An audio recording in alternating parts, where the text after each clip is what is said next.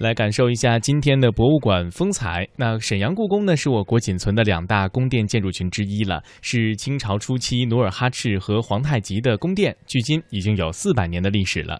在宫廷遗址上建立的沈阳故宫博物院是著名的古代宫廷艺术博物馆，藏品当中啊也包含着十分丰富的宫廷艺术品。嗯，沈阳故宫和蒙古族渊源颇深。根据史籍的记载，清太宗皇太极在盛京称帝，其有名号。的后妃一共有十五位，其中有七位呢就来自蒙古草原。今天的博物馆风采，我们就继续走进沈阳故宫博物馆。沈阳故宫的中路包括大清门、崇政殿、凤凰楼、清宁宫等，于一六二七年至一六三五年建成，是封建皇帝进行政治活动和后妃居住的地方。因为很多的影视作品都是依据这段历史展开的。所以很多地名，相信大家都不陌生。看着这些熟悉而又有些陌生的建筑，脑海里浮现起一幕幕影视剧的场景，真是有种穿越历史的感觉呀。这个殿是做什么的呢？这是皇太极呃上朝的时候啊，在这里边。因为当时努尔哈赤刚来的时候呢，呃，中路这边呢只是皇太极的贝勒府，还没有这么大。那么在呃东路那一侧呢，就是。呃，建的叫大正殿和十王亭。嗯，这个就是八旗贝勒，每个人呢有一个亭子。嗯，嗯，然后上朝的时候，或者在那里边休息一下，或者领着兵出去打仗之后呢，呃，有这个值班的人员在这个八旗亭子里边值班。嗯，嗯。感觉不像是我印象中那种皇宫，好像要经过好几道门才到皇帝上朝的地方。这个好像一刚一进门就已经到了。对，因为它毕竟属于这个地方的少数民族政权呢，比较小。那么在北京故宫内，我们可以看到，包括前面的天安门、呃端门、午门。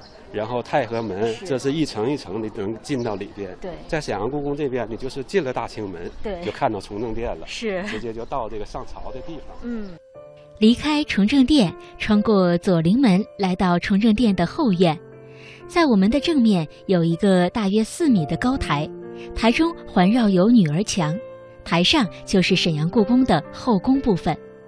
为什么后宫要建筑在一个高台上呢？这要从满族的民俗说起了。满族作为我国北方的一个少数民族，生存状况相对恶劣，经常受到虎狼这样的野兽的攻击。于是啊，聪明的满族人将居住之所都建筑在一个土台之上，地势较高，就可以有效的防范野兽的攻击了。那现在看到这个格局呢，是叫后院区，就是宫廷的服务区。皇帝和后妃在那个高台上面生活呢。他把这个，呃，一些做饭呐，一些储藏这个食品呐，储藏食物啊，就放到这个后院区里边。呃，当时从这个。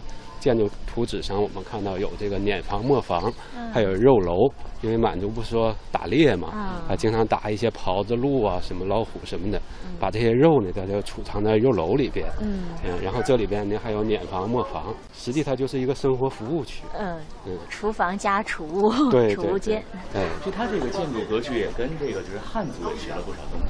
对，因为他刚刚一开始的时候是在山里边居住，包括他那个。呃，最初的那种宫殿的朝向啊，都不是正南正北的。那么到了呃辽东地区之后，因为这个辽东地区被明朝开发的已经很多了，所以呢，辽东一些地区的这些衙门，包括一些建筑格局，都被这个努尔哈赤和皇太极所采用了。那么特别是皇太极时期，他已经逐渐的向明朝学了很多很多的东西，包括宫廷建筑，呃，然后呢，从建筑格局上来说呢。也逐渐变成了我们汉族所熟知的前朝后寝呐，包括四合院的这些建筑格局啊。满族当时自己的时候，它不是。这个其实是当时的后宫嘛，这边。对对对，就上去就是后宫了。这个叫凤凰楼，就是当时沈阳城里边啊最高的这么一个建筑。嗯。然后进了凤凤凰楼之后，那么这个小院里呢，就变成了一个它的后宫区。然后呢，后宫区呢，它。五位当时册封了五位后妃，都是蒙古人，所以从这点上来说，你刚才不说能不能叫满蒙文化或者什么样吗？这个某种意义上也可以说，你想皇太极的妃子，所有的妃子，包括皇后，都是蒙古人，那么他和蒙古人就证明联系非常非常紧密。对，嗯，因为当时女真人就是满族人刚刚兴起，嗯，他自己的那个势力非常弱小的，就几万人，嗯，所以他必须得联合其他的民族，嗯，就是蒙古族，嗯，那么呃进行这种军事战争，嗯，然后呃夺取这个关内的这个城市，都是离不开这些蒙古人的。北京故宫的前朝建筑是在高大的须弥座上，后寝建筑呢则是在平地上，而沈阳故宫是正好相反的，台上有一高楼，名叫做凤凰楼。凤凰楼既是后宫的大门，也是当时沈阳城最高的建筑。沈阳古称盛京，盛京八景之一的凤楼小日的典故就出自于此。凤凰楼是清宁宫的门户。也是皇帝策划军政大事、休息小憩和宴请之所。登上象征二十四节气的二十四级台阶，抬头可见乾隆皇帝御笔亲书“紫气东来”，以此来比喻大清王朝自东方兴起，向西入关，定鼎中原。凤凰楼它最高，它有多高呢？最高应该是几十米吧。当时，哎，当时是最高。当时是沈阳全城里边一个最高的这么一个地方，制高点。哎，而且呢，就是到了清朝中晚期、民国时期呢，就是。呃，当时文人呢给沈阳起了盛京八景，那么凤楼小日呢就作为盛京八景之一，也是很有名的。凤楼小日大概是什么呢？是它，然后看太阳啊，呃，看这个出出生的太阳。凤楼小日。在这个凤凰楼上看太阳。对。呃，在满文档案上好多记载呢，就是皇太极领着后妃，领着这个自己的家人，在凤凰楼上面喝酒啊、休息呀，然后这个谈天论地呀，在这上边，实际上作为一个自己休息的地方。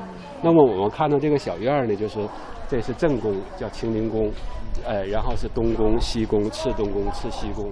它这个建筑格局非常有特色呢，就是在这个门呐。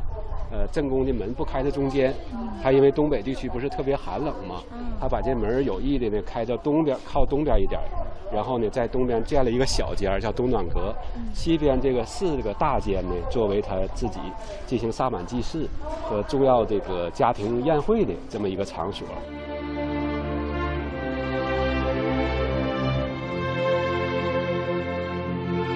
按照中国人的传统习惯，左高右低。在清宁宫左右两侧，按照地位级别，分别是关雎宫、临止宫、延庆宫、永福宫。关雎宫就是皇太极一生中最宠爱的宸妃海兰珠。宸妃是蒙古科尔沁部贝勒宰桑之女，也是中宫皇后的亲侄女。海兰珠归嫁皇太极时已经二十六岁。崇德元年，皇太极册封后妃时，海兰珠后来者居上。被封为东宫大福晋，并把其居住的宫室命名为关雎宫。关雎一词源于《诗经》首篇：“关关雎鸠，在河之洲。窈窕淑女，君子好逑”的诗句。这是一首千古爱情绝唱，把内涵这样丰富的名字赋予了海兰珠所住的宫室，足见皇太极对海兰珠的特殊感情。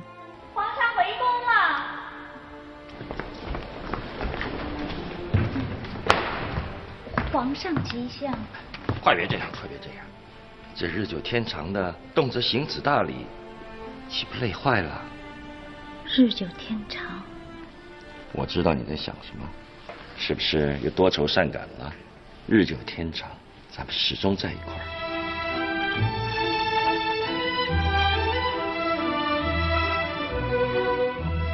我要给这个咱们将长相厮守的地儿取个特别一点的名字。什么延庆宫、临止宫、永福宫，太呆板。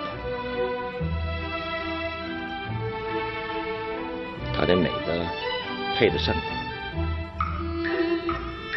有了，我要赐给这个地儿名叫关雎宫。我还要赐给你比贵妃更尊贵的一个名位——陈妃。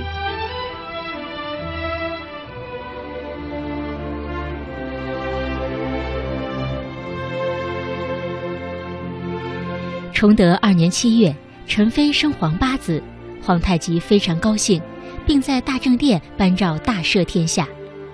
皇太极这一不寻常的举动，足以证明对该皇子宠爱有加。可惜，这位小皇子来到世上仅七个月，就不幸夭折了。陈妃无法承受这一痛苦的打击，每日郁郁寡欢，积郁成疾。崇德六年病逝。当时皇太极正在边外重镇锦州与明朝作战，闻讯后马不停蹄奔回盛京，可还是没有看到陈妃最后一眼。他悲不自胜，一路奔进关雎宫爱妃的灵柩前，悲涕不止，并下令以国丧的规格从后殡葬，同时下旨追封谥号为惠敏宫和元妃，使海兰珠成为有清一代获谥号字数最多的妃子。此后，皇太极一直生活在怀念陈妃而无法释怀的状态中，并结束了他四十余年的戎马生涯，再也没有重返战场。